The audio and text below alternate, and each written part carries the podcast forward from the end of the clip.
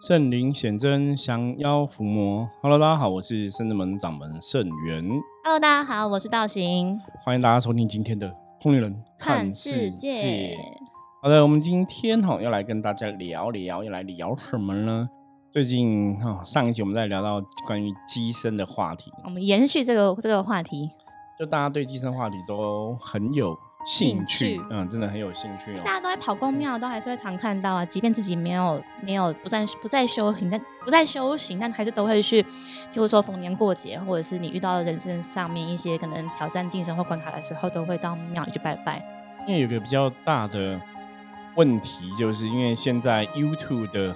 影片的一个兴盛哈，嗯，大家已经很习惯记录啊，然后跟上传啊，哈，就是你有什么影片，大家都网上看得到，很及时，无远弗届。所以你可以看到各个宫庙的一个现象文化哈。有的时候那些影片未必是自己自家宫庙拍的，都是别人侧录的。对，那当然，我觉得，我觉得这基本上应该，我觉得还是趋向好是。一个是让人家真的去掀开宗教的。神秘面纱，或者让你如实的哈，就真实的去观看每一个宫庙的一个做法。那像我们自己有时候看到一些影片，或者有些时候听友分享一些影片哈，也是会觉得头很大。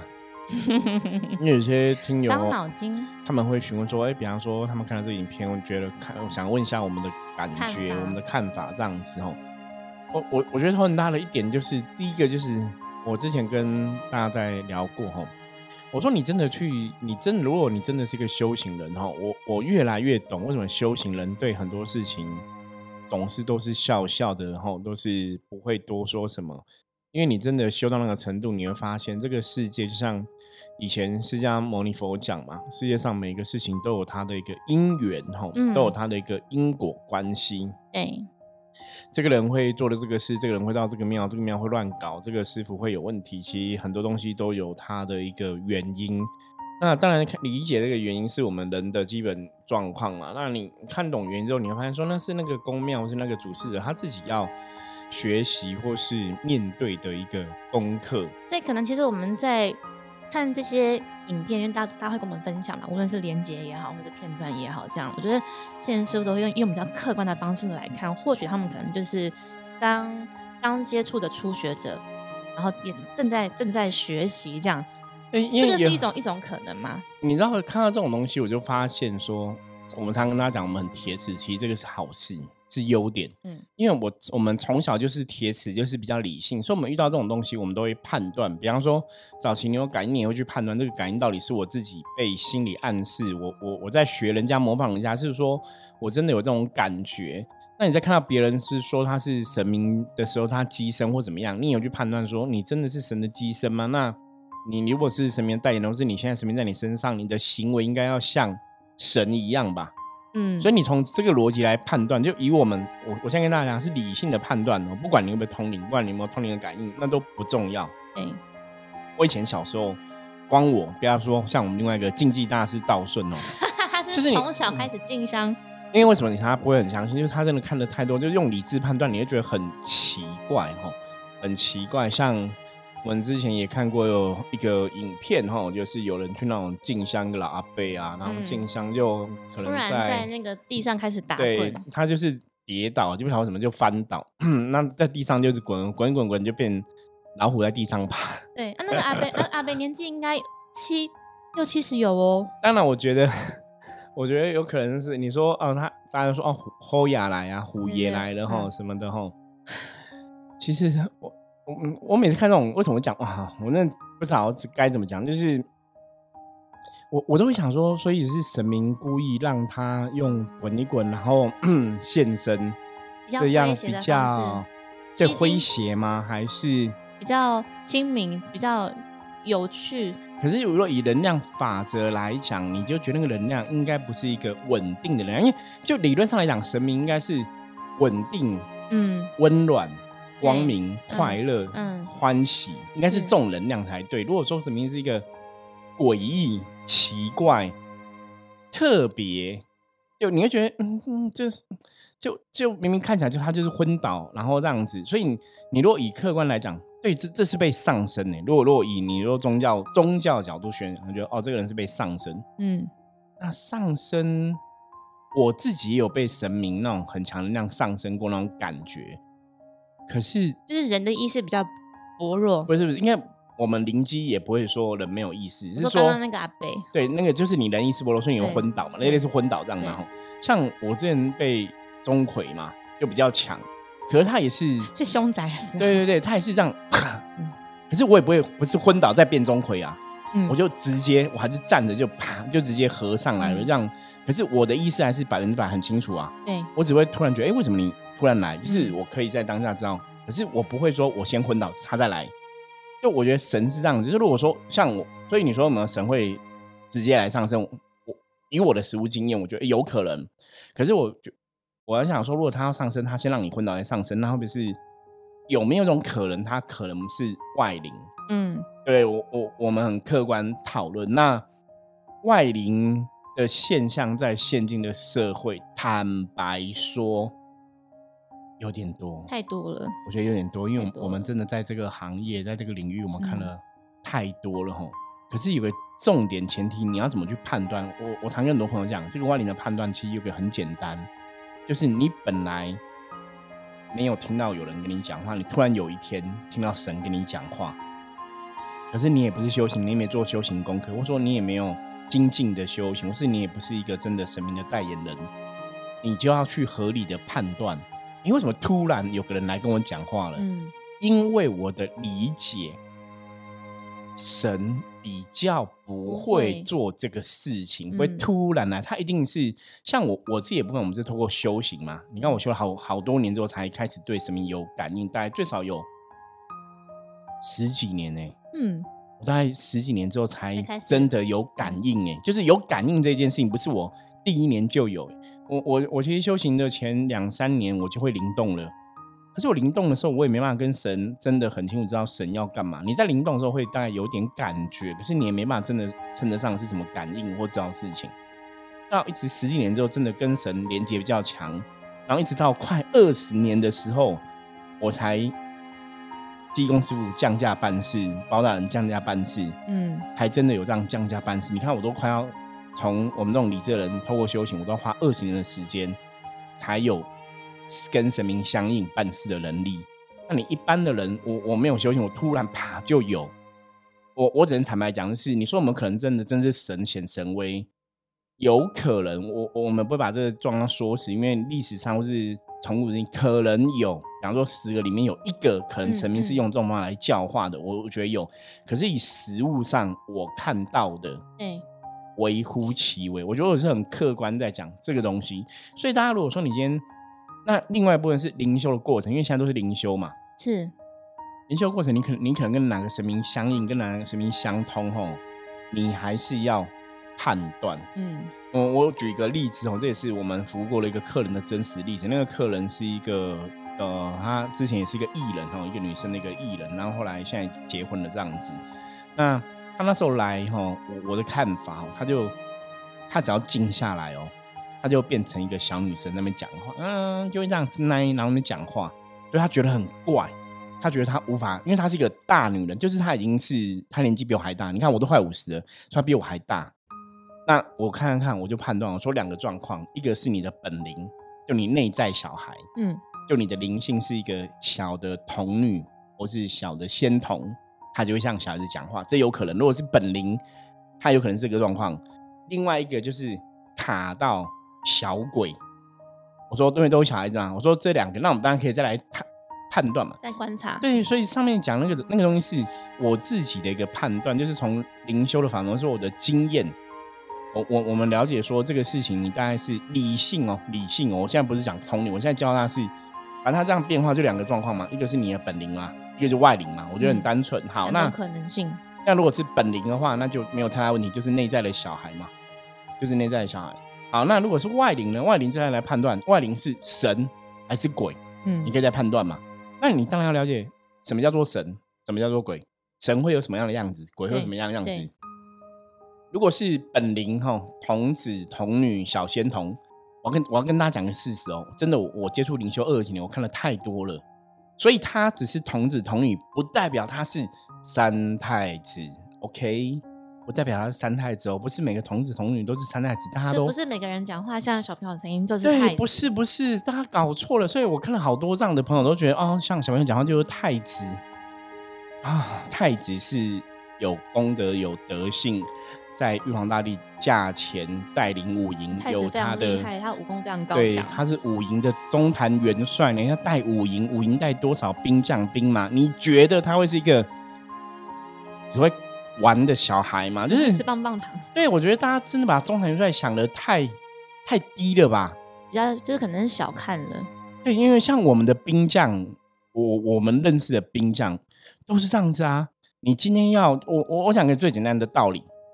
如果今天你是一个公司的老板，对，然后你很蠢，你很笨，然后你付钱给人家来当你员工，你觉得那个员工如果比你聪明，他会想要当你的下属吗？听一个可能待几天就觉得我可以，没有，就是老板听个很笨的老板，然后个老板什么都不懂，然后决策都错误，然后就叫员工这样子，员工我比你强，我自己出来当老板，我干嘛要听你的话？嗯嗯，这是人人性嘛。那一样，我们的兵将都会这样的，就是兵将觉得说你。我我以前常常讲，修行人只有一个东西，大家要记住，你要记住，你要把你的德性，把你真的修行，你的大愿、你的大爱、你的慈悲心，要拿出来，让神明知道，说哇，这个人不是说说，这个人是很认真在做修行路，真的在做利益众生的路，所以神明愿意来支持你，愿意来相挺，因为这些兵将护法愿意来相挺，对，你就会法力无边，你就会有能力去处理事情。是，可是兵将做任何法事，意思都都是这样子的。那我我们为什么这样讲？我要坦白讲，因为我觉得圣者们，我们。也不是一开始就像现在这样子，可能比较厉害，或者说比较有能力。我们这也是循序渐进的。对啊，我们也是从一开始，然后可能有，可能也是很多事情不懂，然后很多事情也做的没有很好，哈，也没有很圆满，这样就慢慢慢慢慢学习经历，然后到真的神明觉得你可以了，嗯，才给我们圣人们这个名字。对，就是因为神明或兵将他们都一直在提醒我们，点我们说我们有很多。部分还不具足，然后不够要要去准备。你看，像我们现在这样子，有时候我都觉得，哎，我我很认真啊，我每天都录 p o d c a 分享，每天光 p o d c a 分享，从录音然后至上传，我一集最少都要花一个小时以上嘞。超过每天都要最少都要一个小时以上。那你看这样子做，神明来也是会跟我讲说，我还有什么要加油，我还有什么要精进，我还有什么要改进。就是你总是有不断可以努力的地方，你不敢讲说我自己已经做到一百分很好了。对，就像我还还想要拍很多 YouTube 影片跟大家分享嘛。我们最近有在计划，所以大家可以期待。就是我们要做这样的一个事情的时候啊，你都你都会去思考说，好，我要把自己做好，然后让兵将来挺我们。对，所以一样嘛。所以如果你是一个神，他一定会有神的德性。所以问题来了哈。我刚刚讲，不是每个小仙童都是三太子。对，哦，你你这个小仙童，你要判断这个仙童，或是你看的这个这个机身，你你早去想，他凭什么可以带五营的兵将？你让五营兵将加起来是几千万个兵马，应该不可数，超对。你用肚脐想得上。我以前有听过一个拍子节目，很早期的时候，因为那时候在看说什么同质性的节目，有一个也是说他们在修行，然后他就讲一个，他说。什么修行？她是大学生，一个大学女生。你那时候是领令旗那个吗？对，她是领令旗，然后就是就是说，人家说那你修行在干嘛？她说没有，我们有时候就睡觉就去打仗啊，就去打仗。然后她说她的师傅说他带什么几千万兵马去打仗，然后我听就知道。对，当然我我相信有可能大家以前的灵很厉害，你可能以前很厉害，可是如果你现在没做什么修行功课，你就可以带几千万兵马，不合理。为为什么讲不合理哦？你如果是零觉醒，立刻就可以带这些兵马的话，那我跟你讲，我们这辈子都不用不要当人了。你每个人觉醒都会带千万兵马，告每个人都每天都一直每个人都超超强，你就一直去想要什么，一直去打仗嘛。你既然有千万兵嘛，你叫千万兵马帮你做事，一个人给你一块钱，你就变千万富翁了。嗯，哪有那么容易？你零一觉醒就可以带千万兵马。所以，如果以这个逻辑来讲，我们深圳门我一觉醒，全世界都有深圳门的分店，不可能嘛？法鼓山 C 马是一觉醒，全世界都有法鼓山，都不用建设，不用开那个庙，一一夜之间突然这边地方变出个庙来，开花，怎么可能呢？这是不可能的事情嘛？所以我听到那个之后，我就我那时候觉得哇，好厉害！就是哇，一觉醒就带千万兵马，就一样打仗，你甚至连帮人家处理卡因都没有处理过，你凭什么？然后你现在只是个大学女生，你有什么能力？你的德性很好棒棒的吗？那就是睡吧睡吧，梦里什么都有啊。对，就是就是对你要讲就痴人说梦嘛，你就在做梦啊，你现在在做梦嘛，然后就说什么呢？我那时候想说，怎么可能？我就想，我那时候还在想说，哇，那我们是要去拜别人的神呐？我就突然觉得我们神有点，就 是人家神一拜就半夜就可以带千万兵马杀军杀将，爱我们的神还要这样子修行做功课、念经打坐。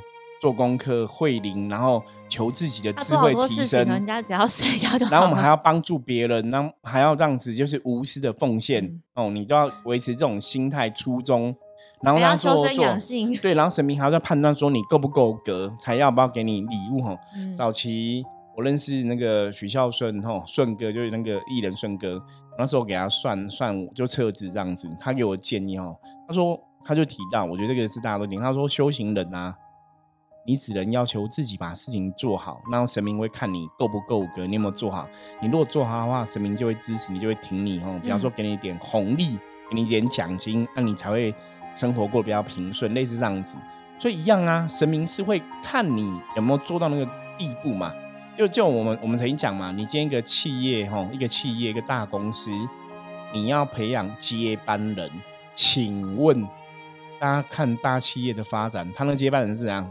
一天立刻当接班人没有？你看每个接班人都是，如果是给自己小孩，就是从小训练他到接班，可能二三十年了，从小训练好不好？那如果不是给自己小孩，是给专业的经理人。你看那个专业经理人都要求，哎，这个接我这个企业的经理人，他要什么经验？他要什么成绩？他要什么什么的，都是要这样子啊！你要拿成绩来说话嘛，不是拿你的零来说话。如果拿零，我跟你讲，不用比，真的。我们的理解，我们每一个人都是从天上世界来的，不管你是从外星球来的，还是神明的天人界，还是佛菩萨的世界，每个人众生皆有佛性，众生佛性跟释迦牟尼佛都一样，所以每个人都很厉害。嗯，那我们现在在地球，就是因为我们本来很厉害，我们现在不厉害，因为我们现在被贪嗔痴给污染了，给障碍给污染了嘛，所以我们脏掉才会掉下来嘛，才会到人类世界嘛。所以你如果灵性觉醒，每人都变到很厉害，你都这辈子不用再做什么行为的话，不合理。哦，所以我觉得这个是要跟大家讨论的。那像刚像刚师傅所说的，师傅也是，就是但从小跟着母亲这样念观世音菩萨，可能念大悲咒啊，然后到后来真的踏进修行，接触修行，到真的让二十几年才开始真的觉得有办法，真的可以。就是说接济公师傅或包大人这样济世救人，但他这是一个进程呢，真的是。对，就是。神明觉得哦，这个这个真的机身真的是可以的，确实我透过他可以去帮助更多人，这是一个路程跟进程。如果你今天的突然一时之间啪，就就有办法去。就有办法去接一个大公司，或者就有办法去当一个主管。好，那当然，我相信可能有人这么厉害。嗯，我们可能比较逊，我们要这样土法炼钢。有人这么好，我相信，我相信有人这样一夜之间突然醒着变超强。好，好，那问题来了，我们要来讨论。好，那他超强一夜醒着变超强，他到到底做了什么事，或是他的心有什么？他一夜之间的心。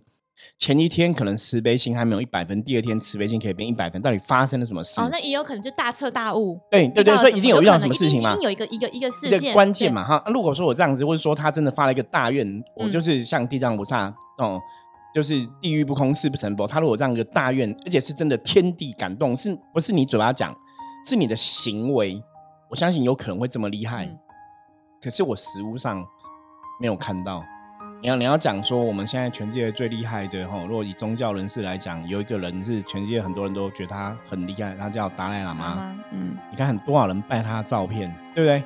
你再生就可以有人拜你的照片，那是要多大的一个德性？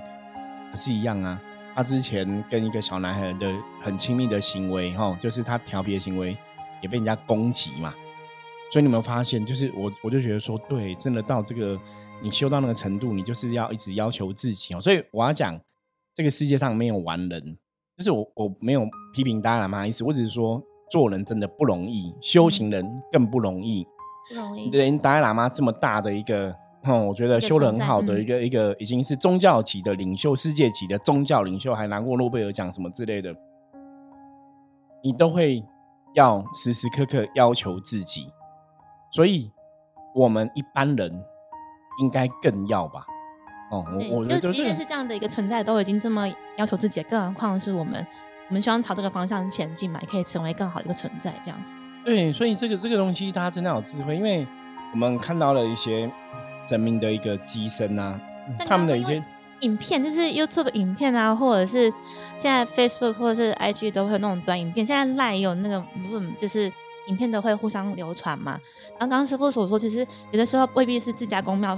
拍摄出来的，而是别人在侧拍的。其实刚除了像虎爷，像可能太子，有很多像九天玄女啊，也是也是拜网红所赐，所以九天玄女被更多人知道嘛。不过就会有九天玄女在降落的时候，他就真的讲降落 的时候就不对。我们我们认识玄女这么久。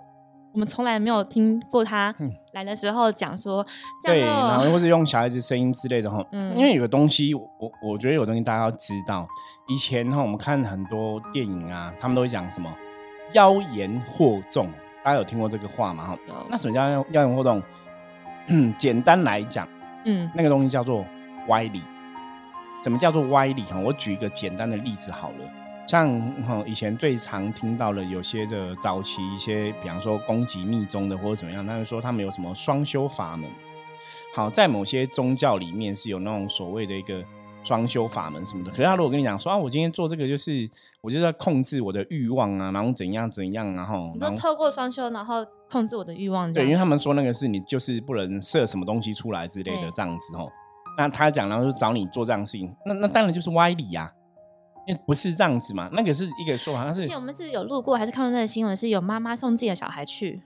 对，就是那个都是歪理，或者说，哎，你你现在上次有有一个我们有谈过案例嘛，男生是要什么消灾解厄怎样，就把她的闺蜜送去给那个老师，那老师说要在闺蜜身上画符，叫她脱衣服要画符，准备。就是准备衣服给她闺蜜穿，这是歪理。我我就明明是处理你你的事情，怎么为什么要为什么是对对对另外的女生做法？肉身献祭这样？对，就就不不可能。那他当然会讲个道理，那你听到道理，这就叫歪理，这个叫这个就叫歪妖言惑众。那你要有智慧嘛，你要有智慧判断这些东西嘛。因为当他讲了解一个东西，神神不会讲歪理。吼，像释迦牟尼佛以前讲佛的语言都是。正的都是真正的语言，是真言，所以为什么叫真言这样子哦？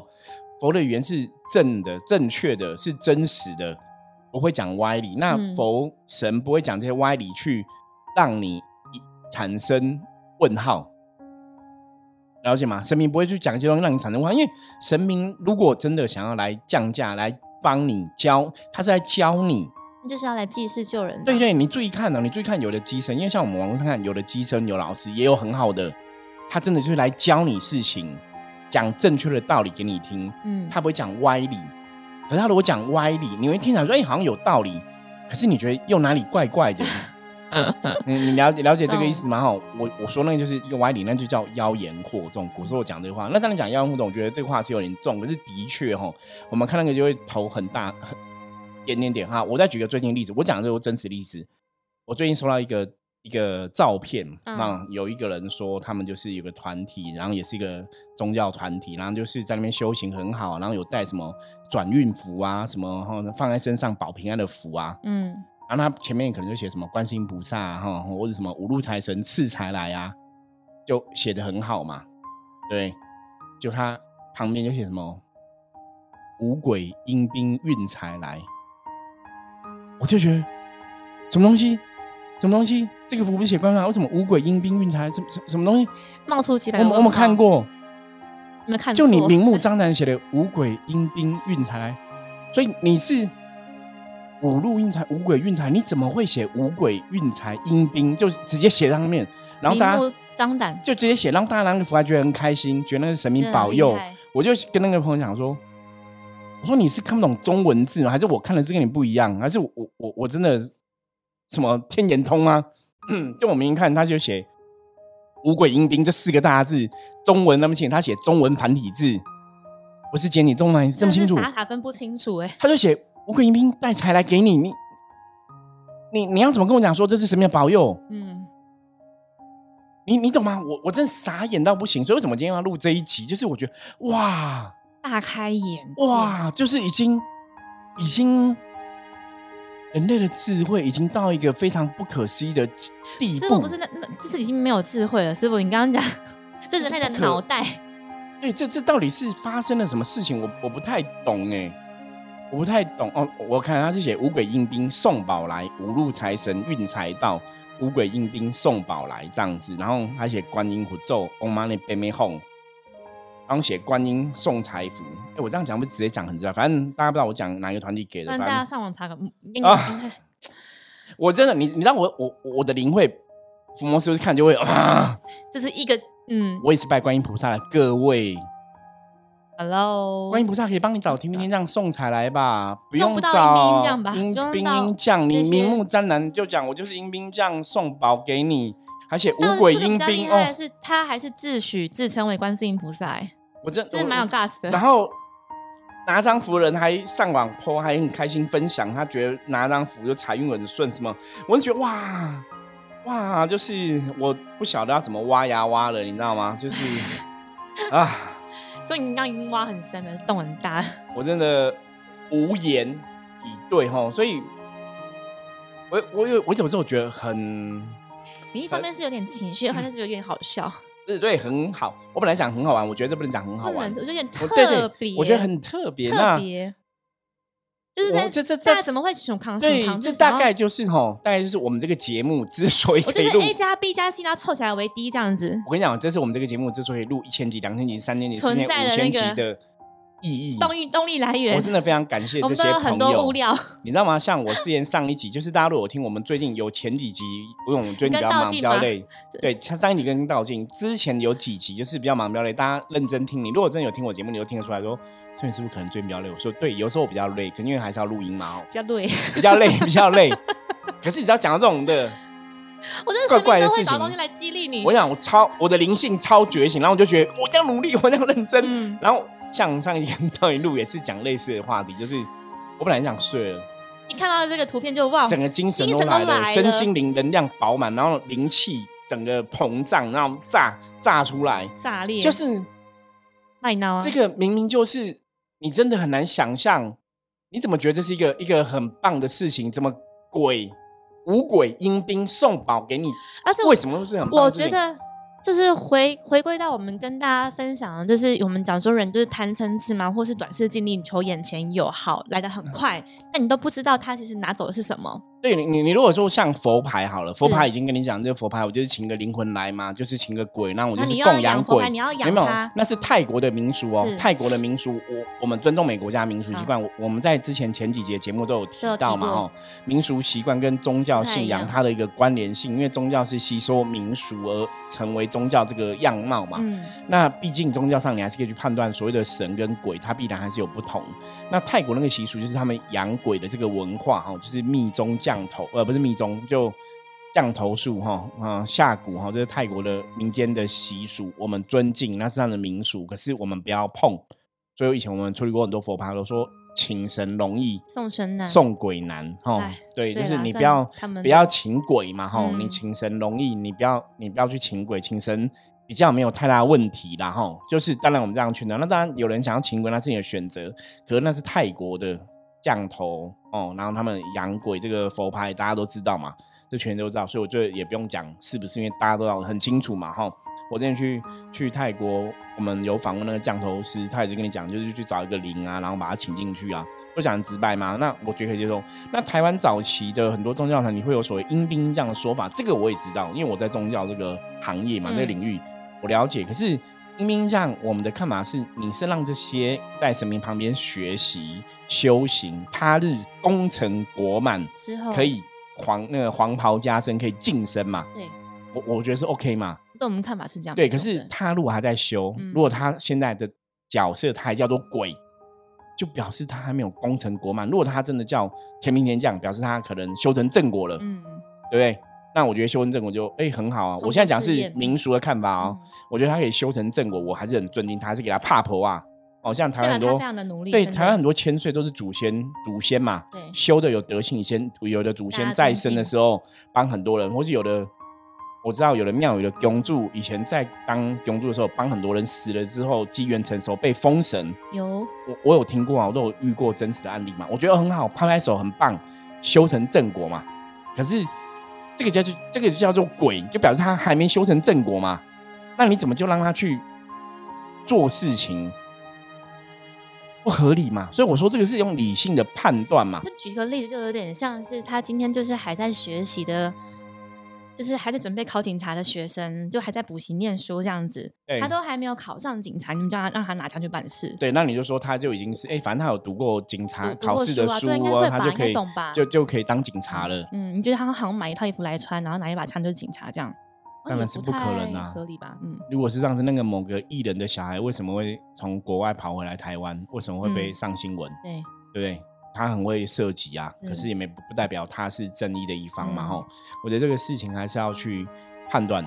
好，跟大家预告一下，没有，我跟你讲，还有一些东西我想要讲，我们下一集继续讲哈，因为讲讲不完，下一集继续讲，因为我刚刚讲那个我遇到那个案例哈，那个女生就是就是。本来也是一个艺人嘛，哈，然后她年纪比我大，她自己也领出来，哈，状况如何？我下一集继续来讲，哈，下回分享。对，总之，哈，重点这集先一个重点的一个提示就是，大家真的要有智慧，好吗？嗯，当他已经符上面写一个五鬼应兵运宝来送宝来什么东西来，已经写了黑字白字，就是已经写这么啊白字黑字。你怎么还会觉得这个上面没有鬼？嗯，他都跟你讲鬼送来给你的，你要跟我，我我觉得这不用辩论，你没有没有你你不用跟福摩斯辩，你也不用跟圣门辩吧？这就是很白，他就很直白写了，你怎么会觉得这个是好的？所以你真的没有智慧到这个地步吗？你不知道他送来的钱你能不能用？对，就是到底是怎么样，你也不懂。然后你又用观音菩萨的名义，我觉得这个比较不好，因为他是直接用。直接讲说我是观世音菩萨，这比较不好。奉观世音菩萨，他们是奉观音菩萨的名义来，观世音菩萨叫鬼来送钱给你。我靠，你菩萨，你你你你 菩萨，你菩萨，你太太慈悲了吧？嗯，你慈悲到众生有苦，你直接叫鬼送钱给众生，哇哇！如果我还这样相信你这个菩萨，那是我有问题，还是这个菩萨有问题？我真的觉得，好吧，我们下集继续来聊。谢谢大家提供这样的话题给我哈，让我的身心灵能量。爆棚，对，爆棚，好，所以我们通人看世界这个节目，我觉得太重要哈。录 d c a 的，好吧，希望大家有智慧判断。好，我们一样来看一下哈，大环境负面能量状况如何？哪一张牌呢？降，嗯，降在讲说大环境哈没有太大的一个负面能量状况哈，可是这样也有个提醒是。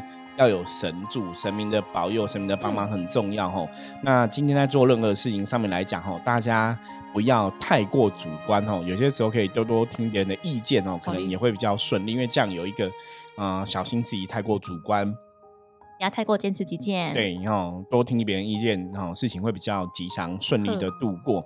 好，以上是我们今天的分享哈。如果大家有任何问题，加入甚至我们的赖跟我取得联系。喜欢我们节目，帮我订阅分享哈。保持联络，我是深圳门掌门盛元，我们下次见，拜拜，拜拜。